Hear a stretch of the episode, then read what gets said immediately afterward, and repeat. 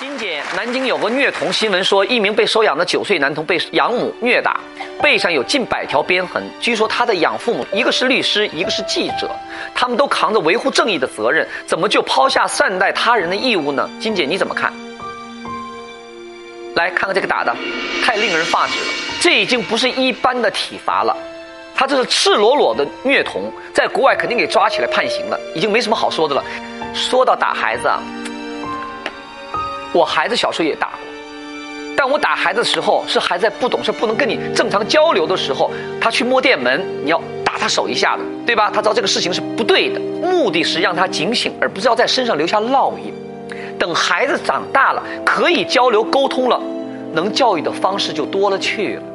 如果你只会用打的这一招的话，说明你作为教育者太无能了。